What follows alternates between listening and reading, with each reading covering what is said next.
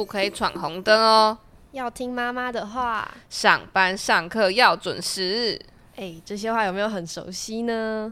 欢迎来到《成事不足》第二季第五集，我是今天的主持人兔子，我是今天的代班主持人李玉。Hello，代班主持人，没错，嗨。上一集复习，哎，我们上一集谈到关于吃这件事情，那每个人都有很多不同的回忆，也谈到很多有趣的事情，欢迎各位听众再回去听听看。如果没有听的话，哦，啊，兔子，我们这集到底要讲什么？对吼，上集没有预告。哎，我们这集要谈的是规则这个东西。那今天的来宾呢？我们欢迎文琪，文琪，我是文琪。盾牌太久了，没有了。哎，你是第几届的？我是第一届的。第一届，学姐好，第七届了。天哪，好可怕！Oh my god！第一届，从十四岁的时候。认识他们，然后那时候他们也才十八岁而已。现在我已经二十一 岁了。他们当时也是少年啊，青少年。那时候他们比我现在还要小哎，好难想象哦。他们永远都是我哥哥感觉。那当当初文琪是为什么会想要加入逆风？我就是呃，简单讲就是朋友在这个剧团里面，然后跟我讲说要不要来剧团看看，我就说好。然后那时候我都会站在旁边，那时候才没有什么排练场、什么办公室，没有这种东西。我们就到处去借那种公共的场所，比如说青少年发表什么忘记了叫青发处的地方。然后呢，蜜蜂顶他们 对，还有就是他们家的顶楼都是大家可以排泄的地方。然后那时候，嗯。排完一整天的戏的时候，大家会开可能开个会讨论，就是大家围成一圈的，也没有什么桌子椅子，就只有大家站在路边围着一圈 聊聊，说今天哪里可以更好之类的。那时候我就会跑去旁边的自动贩卖机晃一晃啊，反正就是找事做，离远一点。我就想说，这个可能我不方便听，但那时候我记得阿伟他跟我讲说，文琪你一起过来啊。在他那一句话的时候，我才觉得说我是逆风剧团的人，不然原本我都觉得我是逆风好伙伴的概念。嗯，你说你那时候是你朋友叫你过去，然后你就突然就变成逆风的一一份子，是吗？我那时候就觉得说，哦，他只是可能带朋友过来，然后我就是在旁边看我朋友的剧团在干什么东西。但是当团长说了这句话以后，我才觉得。原来他没有把我当成逆风剧团的一员，我才觉得说我是属于你们的一份子。天哪！哎，我我我想要你就是再重讲一次，刚刚刚开录之前，你刚刚讲的那个。哦，好，刚才开录之前的时候，我讲到说，因为我从就是国中毕业到现在，我已经读大学了。这之中，我看着逆风也是不断的长大。在前几天的时候，不是南港平爱工厂那边有出演嘛？然后我不是有带我朋友去看，然后回来的时候，因为因为陈伟盛他就是一直在当那个社交小宝贝啊，找不到人，不知道他去哪里。可是我就知道。他真的很忙，就连我真传讯息给他，他也没有回我，搞得我刚才只能去拍那些公仔，然后发现都 take 他说你再不回我，我就把这些东西全部搬走。然后那时候，但他还是他眼里还是有我的，因为在晚上回我回到家的时候，他有传讯息给我，跟我说，呃，我来的时候他就有看到我，然后他说他看到我眼里有光，我就说我知道你们在看我。因为就一直有眼神对视，然后他就传了一句话跟我说：“其实你才是那个看着我们长大的人。”然后我就跟他说：“但我知道你们正在看着我长大，你也知道我看你长大，代表你看着我的同时，我也看着你，我们是看着彼此一起成长的。”嗯，我我翻一下对话记录，可以等等我吗？文琪跟那个逆风是。同时长大，就是那时候他加入的时候十四岁，哎，我加入也十五岁而已。就是，然后逆风现在成长到第六年吗？第七，第七年，哎，第七，对，嗯，第七年就是刚过生日，没错，超可怕的，就是会觉得时间好快哦。这其实我我才从去年三月，呃，二零二一年的三月加入逆风的，然后到现在，因为一起经历了很多的课程，不管是基础的培训课，还是呃音乐剧，还是什么线上的呃演出，什么伤心童话，谁跟你从前从前，就是有很多很多的事情跟逆风的伙伴一起，然后到现在，就是你知道这些革命情感就会变成，其实我跟逆风认识一年多，但是我以为我们认识十年那种感觉，因为回忆太多，我觉得大家一起做的事情太多。对，阿伟的，我那时候回回阿伟的讯息是说，幸运一路相伴，愿相伴一生，然后传了一个爱心的贴图给他。你知道阿伟回我什么吗？他什么都没回，连已读我讯息都没有。我以为你要讲个很感人的故事，没有，他是陈伟盛，怎么可能？结果只是一个塑胶。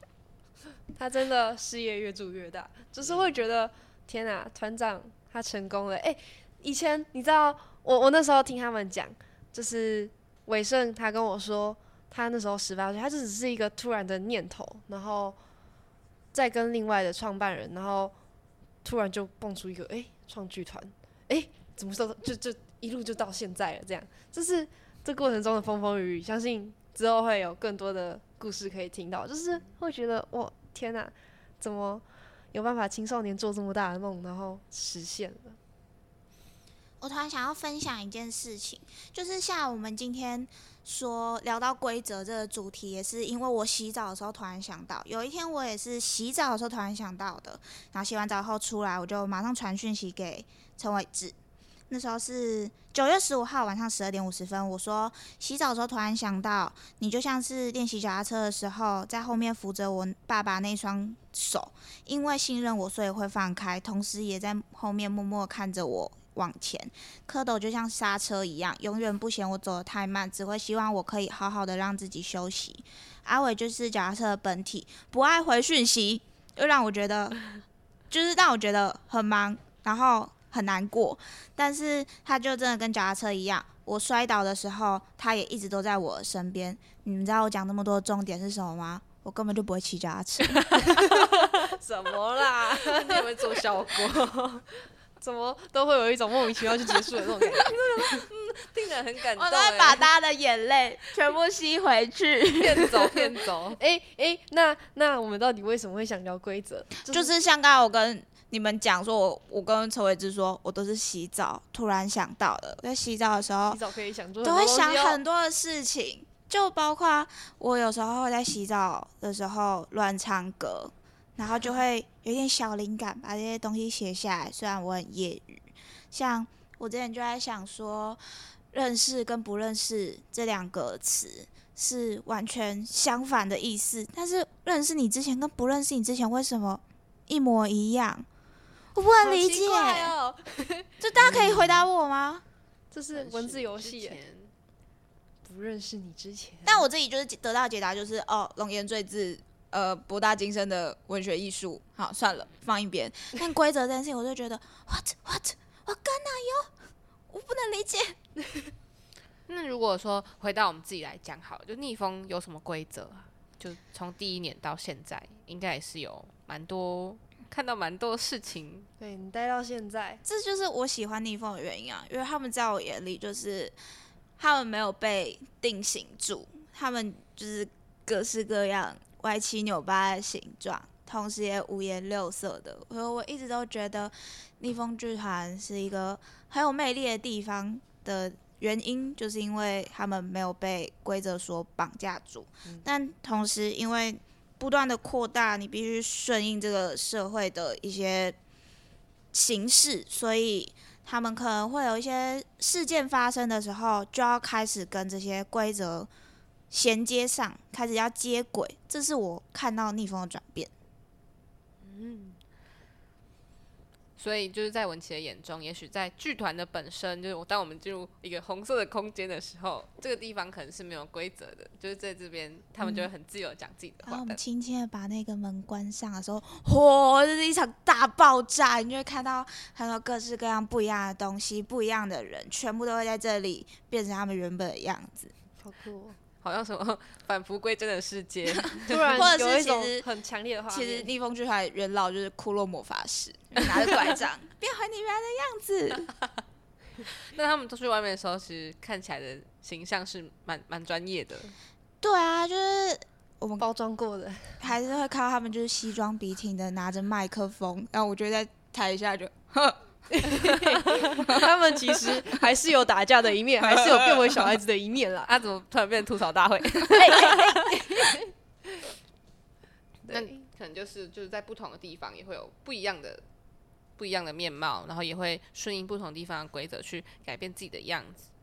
像我们之前就是我们也是在嘿，我们在开录前的时候有提到说，呃，像不同的地方也会有不同的规则嘛，就像也许说在在法律上是说你是负债是不用。你可以抛弃继承，你不用一定要帮你爸还债。但对黑社会来讲，就是如果你爸就不幸是跟黑社会借钱的话，你可能就是就是只得还钱了，各对啊，，不然就可能就少一只什么东西 手或手指，或脚趾之类的。嗯，那除了这种比较硬性的之外，也会有一些小小的迷信啊。对，比如说那个诶，主机，就是很多的机器上面啊，你们就是很常，我相信很多听众都会看到，就是诶摆个乖乖，然后那个乖乖放个好几年都没，吃，这样，是绿色的哦。然后或者是诶医院不能送凤梨，为什么？因为翁来就是凤梨的台语叫翁来，对，然后那个就是听说什么会很旺，然后医院不能很旺、啊，就会有很多 case 啊，警局也是，警局也不能送 on 来。没错，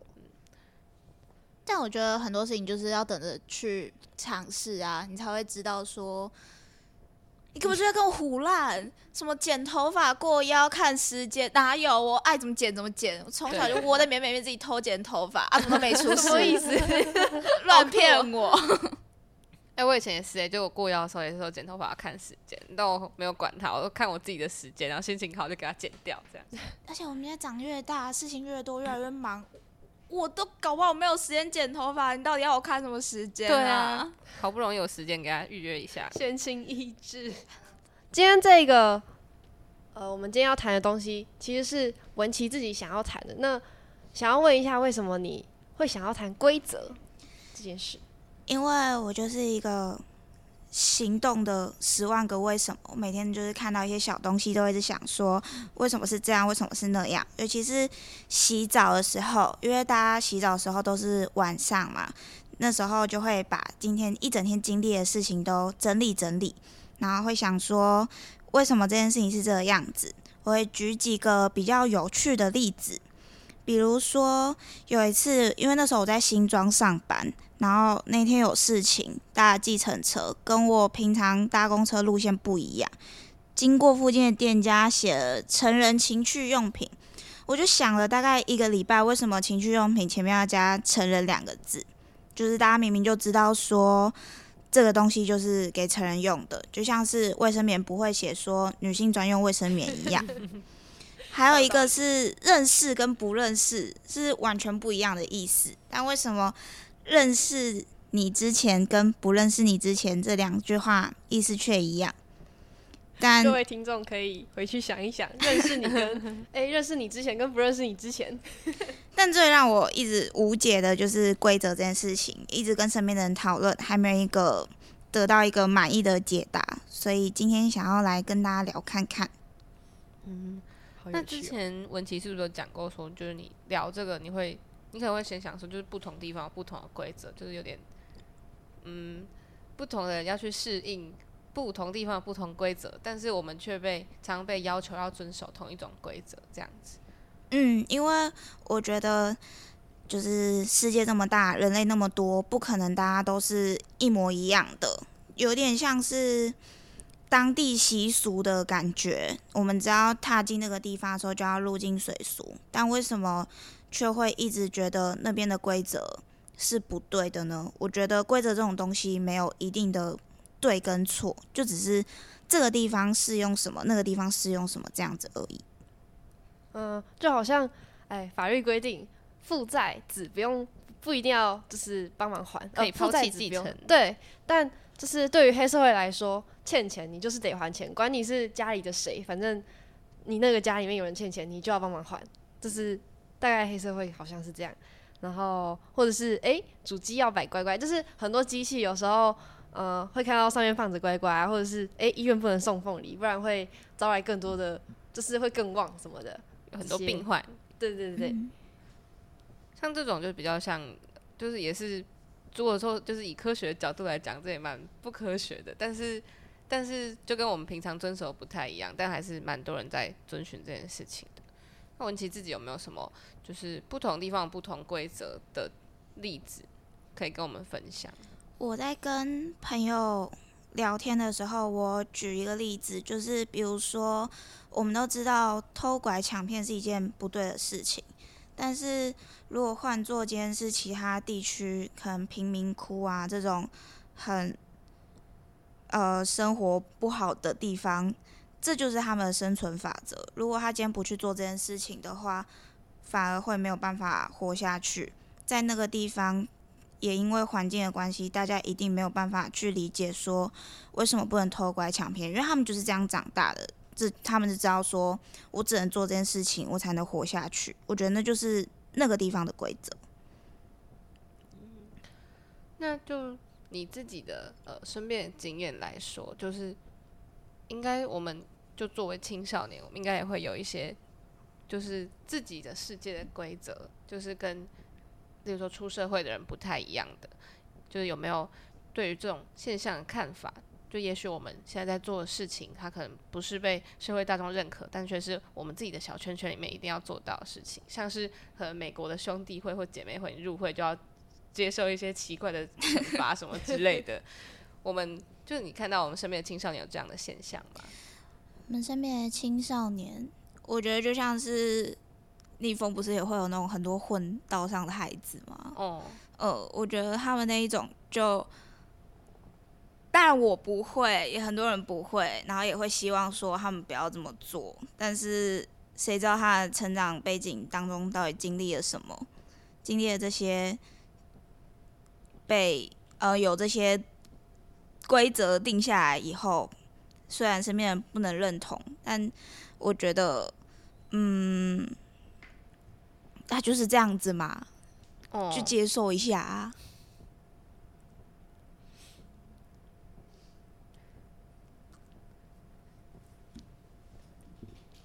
诶，嗯，规则这个东西是谁定的？就是呃，我之前跟文琪，就是我们是那个聊这个主题之前，都会有一个类似小小的小约谈，就是规则这个东西，好像。嗯，是哎，比如说我们是青少年，那这些东西是从很早以前，就是我听闻其实说，他是从很早以前就是一直传一直传，然后这样累积下来。你看古代史前人根本就没有什么规则，就是哎，今天就是要生活下去，我只要活下去就好。就是关于这点。嗯，文琪有什么样的想法？就像刚才兔子说的，我觉得现在会有很多的规则，不管是有白纸黑字写清楚的法规，又或者是一些大家心里面觉得要去遵守的规则，都是历史记载或者是前人给的教育。但是长越大的时候，有时候会跟自己心里面的观念去有逻辑上的冲突，因为。你虽然从小就已经接收到这些资讯，但是越大你越有自己的想法，发现自己是一个独立的个体的时候，会一直感受到你自己就是不想要遵循这些。所以我觉得，我唯一认下来，我觉得绝对是对的规则，就只有适者生存，不适者淘汰而已。因为这就是一个不争的事实。你就是适合在这边生存的话，你就会留下来。但不适合的话，你自然就会离开。剩下的规则都是我觉得有被破坏再重塑的可能性的。你知道，我刚刚听完这一段啊，我就一直想到，这是一个很经典的例子，就是从小爸妈就会教我们不要闯红灯，什么闯红灯是很危险的啊，马路如虎口，这些东西都常常听到嘛。但是闯红灯这件事情，就是常常会因为。那个当下，为了什么赶时间啊，或者是就是一个两秒、一秒，反正就是，对，我们现在对啊，我们现在就是这样子，所以就是真的会有就是规则被重塑的可能是，很多时候我们长大就会觉得，哎，其实这个规则那个当下就觉得，哎，好像没有遵守没有那么重要，这样，就是有很多小规则，其实是我们就会把它忽略的。对但我刚刚听到文琪讲，就是适者生存，不适者淘汰的这个点，然后就想到说，就是这你觉得这是唯一的你会认完全认可的规则，然后就想到说，也许就是我们现在觉得很莫名其妙某些规则，有时候其实是为了保障不适者也可以生存，就是例如说。例如说，就是如果红灯很长的话，虽然我们会觉得说啊，我们就跑快一点，我们也可以过啊，但是其实说不定是为了保障这个地方很很多的车子跑，让那些走的比较慢的人也可以慢慢走过红灯。也许这是如果我们就是如果是逝者的话，也许看这些规则会觉得很硬邦邦或很冷酷，然后为什么要这样做？但也许对不适者来讲，那个是他们的最后一点点温暖或是柔软。哦，我自己刚刚突然想到的啦。显得我好冷漠，我会改进。没有，可是规则也会有不太适合大多数人的时候，这个时候确实是需要被重塑的啊。昨天我跟朋友聊到说，我今天就是会来录这一集的事情，然后他就跟我说，我想要怎么聊这件事情，我就说，就是因为我们现在的社会其实已经很发达、很文明，就是看我们有手机、有飞机这些。很多的东西，以前怎么可能有办法想象出来这些东西存在呢？但是我觉得不可能就停在这里。我觉得去破坏规则或者是一些法条好了，这个过程虽然一定会是一场大灾难，但是我觉得在这些灾难结束之后，看到的世界应该也会很不一样。希望那时候。的世界可以更符合更多人的期待。嗯嗯，我这边有想到一件事情，是之前就是跟文琪聊，有听到就是他举一个很有趣的例子，这我我一直我一直在想，就是我们很常会用到 Google 导航嘛，然后只要我们就是我们都会照着那个 Google 导航走，但是有时候就是不熟悉那个地方的路，然后。可能就突然转错弯，但是导导航它就会重新规划路线，可能有时候会更远，有时候就是可能多个一两分钟这样。然后我就是通常走错路的那一瞬间，就一定会蹦出一个念头，就是哦，我走错了。但是你看哦，我们只是换一条路，其实并没有走错，我们还是会到达那个目的地。就是我刚刚突然蹦出来的想法，就是好像我们很常呃。就是这个规则，呃，既定，比如说我们就是要看 Google 导航这件事情，它是一个类似有点有点规则的形式存在，但是我们也没有说我们打破什么规则，但是我们就是会，诶，我们做错什么事情的那种感觉。就明明它不是一个很强制的东西，但是当它出现一个正确，所谓正确跟最快道路的时候，我们就会。产生那种害怕的情绪，没有错。我觉得是因为依赖性，嗯嗯，因为大家就会觉得这个东西它已经有答案在这里了，也在也加上人的惰性，就不会想要去找到其他可能更好的解答。嗯，有时候就是规则存在太久，然后我们也会忘记说去质疑它背后到底合不合理。嗯嗯嗯，我又我又想到一个，怎么今天点子这么多？请说，就是诶。很多人都会说小孩子很有那个创新能力，或者是很有想象力什么。你知道我们现在像我这个年纪，其实很多时候就已经 被这个社会，对，十七岁就已经被这个社会所规定了。但是那些什么四岁、五岁，或者是学龄前那种刚出社会的稚嫩小小仙芽，就是他们可能就是有很多自己的想法，很多自己的 idea。比如说他们画画，云朵不一定是。就是一个我们既定的圆圈什么什么形状组合成，或者是太阳不一定是圆，就是他们会有很多的想象力，然后每个小孩画出的东西也都不一样。但是我们就已经是被一个类似一种模型，然后慢慢的规划成，就是大家好像都长差不多，有时候会这样觉得。我自己觉得我是一个比较早意识到规则存在的小孩，就是可能幼稚园就会，我很会看眼色，所以就会一直去观察身边人，然后也会有一个，就是一开始还不会，还没有思辨能力的时候，就会就会。去接受那个所谓正确的东西，然后印象很深刻的是一个经验，就是有一年我们圣诞节，我大概中班的时候，大家要订圣诞树，然后所有的小朋友都选金色和银色的圣诞树，只有我觉得树应该就是绿色的，所以我选了绿色的圣诞树。结果我收到之后，那个圣诞树还少一只脚，可是因为没有人其他人订绿色圣诞树，所以我也没得换，这是我童年太早认识到规则的遗憾。好可爱哦！对啊，所以之后可能就是。就就会想说，哼，我树也不一定要是绿色的、啊，树也可以是红色的、啊，也可以是橘色的、啊、或白色的、啊，随便啦，这样子。我觉得我自己是一个拨开拨开挖到底的话，是一个蛮叛逆的人，但是我被很多很多的胆小给包起来了，就会变成我生活在很厌世，我看什么都不爽，但是我又要对他们低头哈腰的话，好，谢谢，请，对不起。会五多这样会比较，这样会比较简单。就是，哎、我呃我突然想到一件事情，我之前跟我哥啊，就是他现在二十岁嘛，他哎十九岁，反正他就是呃开车带我出去玩，然后我们就是在路上遇到路霸，也不是路霸，呃，反正就是不小心惹到不该惹的人，然后然后就被追车什么的，就是。对，然后然后他就是对方就摇下车窗，就是开始对我们骂，但是我们我们也是摇下车窗，就我我把车窗一摇下，我第一句是对不起对不起对不起，就是我后来我哥我哥也在旁边，其实他也是就是一直在比动说、对不起对不起，就是后来我就问我哥说，哎、为什么我们要道歉啊？我们又没有做错事情，然后他就说，其实那个当下我们就是真的也没想那么多，我们就是想要省去很多的麻烦，就是诶、好像这样做就不用起冲突，这样做就不会诶、什么到时候闹到警察来，到时候上新闻说，就是很多不必要的麻烦，就是我们会选择一个最简单或最单纯的事情，这个这条路去走。嗯但这种这种，如果在这个事件上，我就会被八嘎囧破坏掉，还有你会直接下车玩 gay。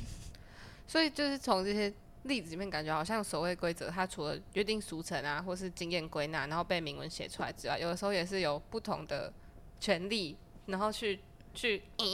斗争，然后才定定出来。像如果今天可能有一个更路霸的人出来，也许这个规则就会被破坏。所以它规则形成背后，说不定也是有蛮多就是不同的力量在进行角力的。嗯嗯嗯嗯嗯，那上次文姐有也有跟我们聊到说，就是有一些规则，就是你刚刚有提到说依赖性嘛，还有就是懒惰，嗯那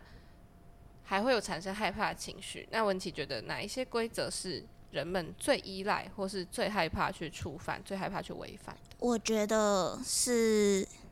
我觉得不是有白纸黑字写清楚的那一些法律，反而反而是人比较害怕的，因为那一些，比如说善良风俗啊，或者是嗯。别人对你的期许啊，这些明明都没有说你一定要这么做，但为什么他的约束力反而更强大？原因我觉得是因为人类都是有感情的，会带有感情。比如说，离我们最亲近的家人，他们就是我们就是他们的骨肉，身上流着他们的血，然后他却说了一些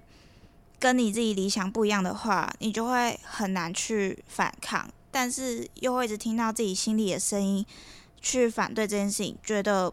不是这样。我想要分享一个很热腾腾的例子，是我的大学同学，因为我有跟他讲说，因为我那时候在陪他聊说他心情不好这件事情，然后我才有跟他说，我这个礼拜日的时候会来录这一集，那我可以把这件事情拿出来讲吗？他说可以。我跟他讲说，我觉得这这就是一个亚洲地区的迷思。亚洲人好像比较会去争论说，我的论点是对的，你的论点是错的这件事情。但是在西方国家，其实很多人会大声的辩论不一样的观点，但吵完以后还是可以哦，OK，我们去喝杯酒这样子。但是亚洲人可能就比较会觉得，天啊，这人的想法怎么是这样？我觉得这些思想都没有孰优孰劣，就是观念不同而已。但是因为亚洲地区的思想是这个样子的关系，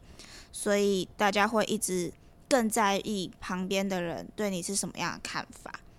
然后我朋友就说，他觉得他已经被灌输太多亚洲父母的思想了。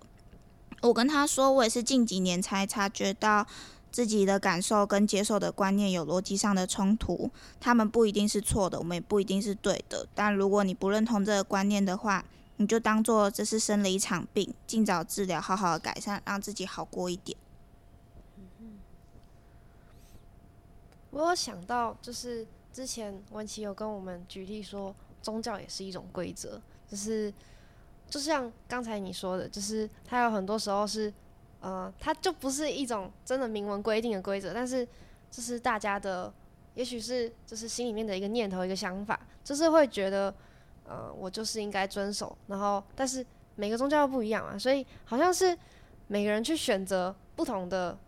嗯、类似宗教或者是。你要这样的道德，你要这样的社会的期待，然后规则跟规规则跟宗教其实有很多的相似的地方。我记得你之前有讲过这件事情。嗯嗯，就是我觉得，比如说我今天加入了基督教，要一直去教堂，然后教堂会跟你说圣经里面讲了什么，讲了什么，但其实也有很多基督徒他明明就没有去遵守圣经里面说的话，甚至现在有很多的神父他们自己也不知道圣经里面到底说什么。但为什么规则这个东西就是会可以把人绑死，而且就是我觉得虽然不常见，但大家身边一定都有那种。我以前是，我以前是基督徒，但我现在是另外一个宗教，所以我不吃什么东西，我改变了。为什么规则就不可以呢？大家都没有想过，你的人生有很多条路可以走吗？就像我其实刚刚讲的，就是就是觉得说最最害怕触犯，或是最最不能勉，就是最会勉强自己去遵守的是那些比较不是法律上面的东西，可能是因为情感什么的。我觉得人们会做出这些动作，可能是因为他们想要，就是背后可能有一些奖励和惩罚机制，像宗教的奖惩机制就是奖励你上天堂，惩罚你就会下地狱。那如果是什么亲情或孝道这种东西，我觉得人们会去遵守，可能他们其实内心是很渴望被家人接受或爱的，就回到人的很基本的需求，所以我们才会嗯嗯，嗯把这些规则套到自己的身上。就是不想要让你失望啊。我啊我我觉得我自己就是一个很容易被情绪勒索住的人，所以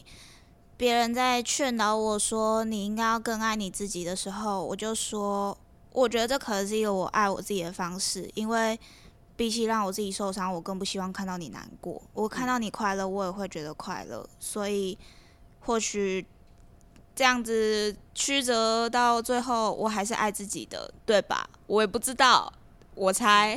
还在还开始思考跟对啊，还没有走到底，我不知道尽头是什么。我觉得这有点像是，就是我们要寻找一个归属感，或者是，嗯、心理学上有有一种名词叫社会从众，就是我们常常会想要是跟大家一样，就是我们打安全牌。你知道，我之前听社会从众，就是我的一个老师跟我解释，他就是一个很简单的规则，比如呃不是规则，就是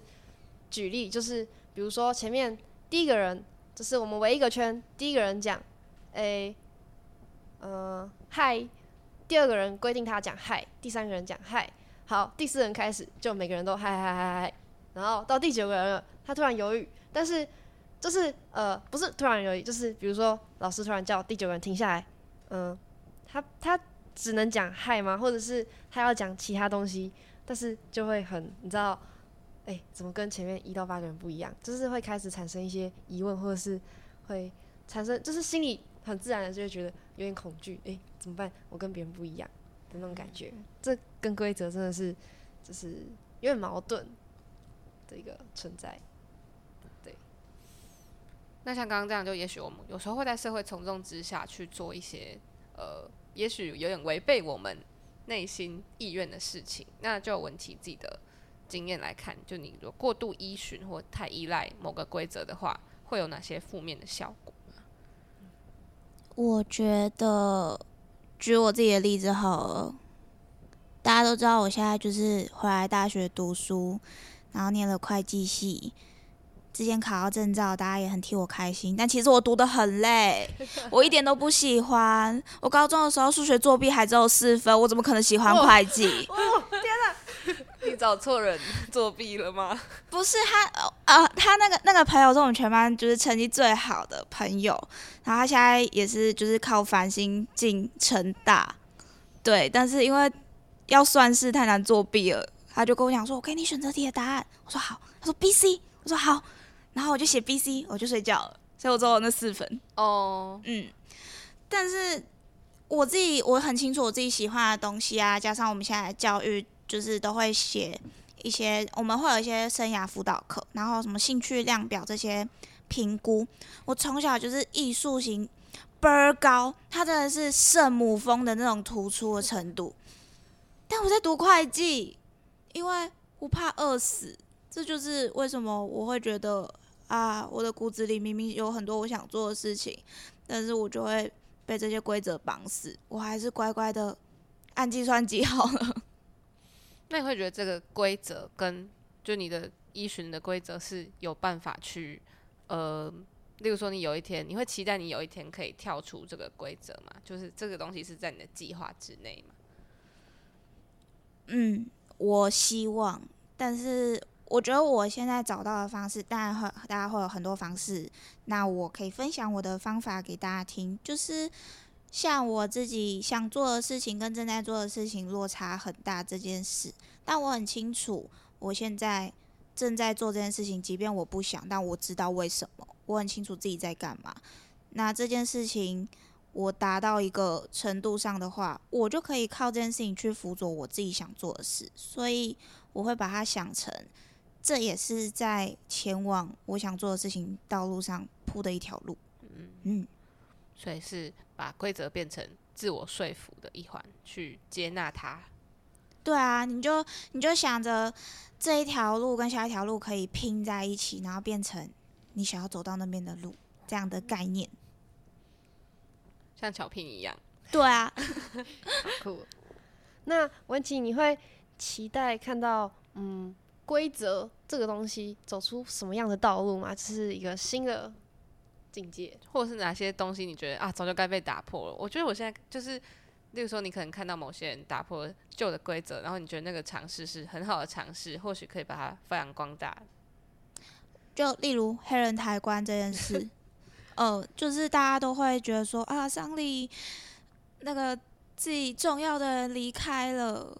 但是他不一定会想要看到你难过啊。这就像是一些神明生日的时候会有电子花车一样，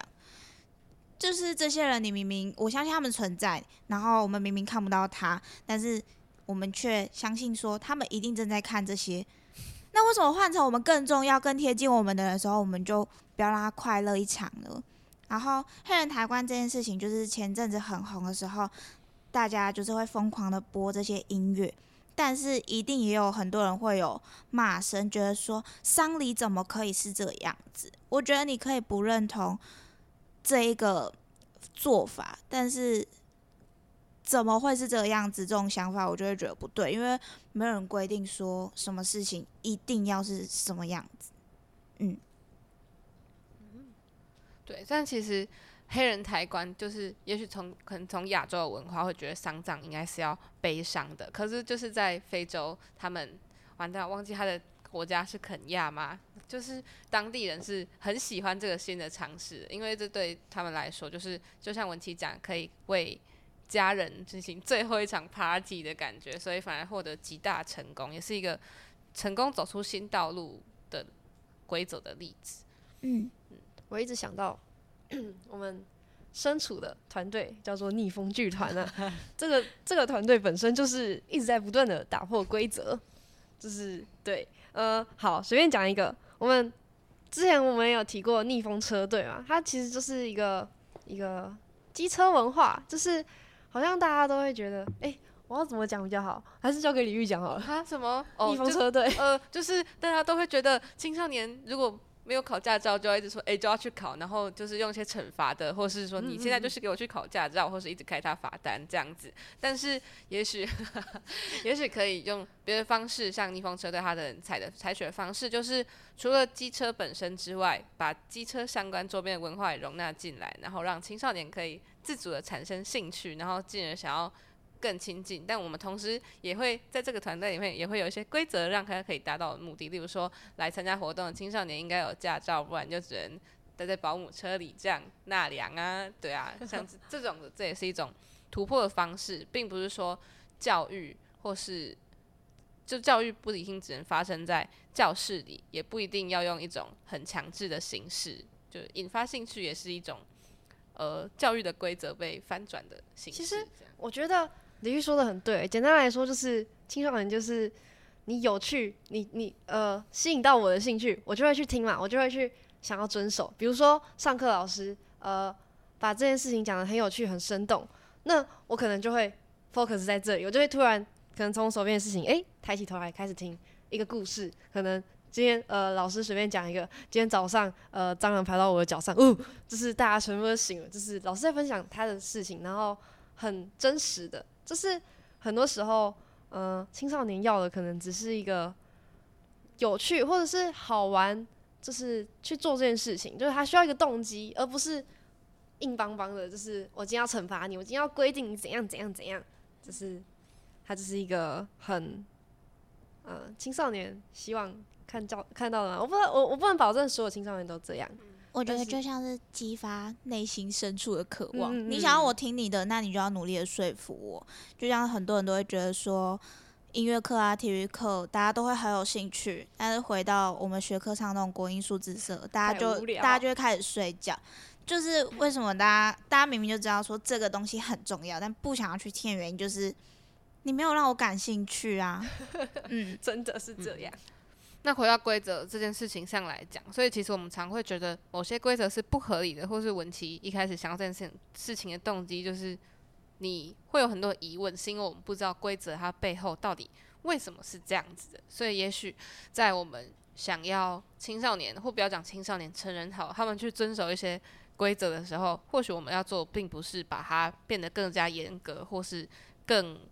明确，应反而是应该让他们知道它背后形成的理由，然后在讨论或是诉说的过程中，也许可以激荡出新的想法，然后产生规则之外的新的可能性，更被接受。对，嗯。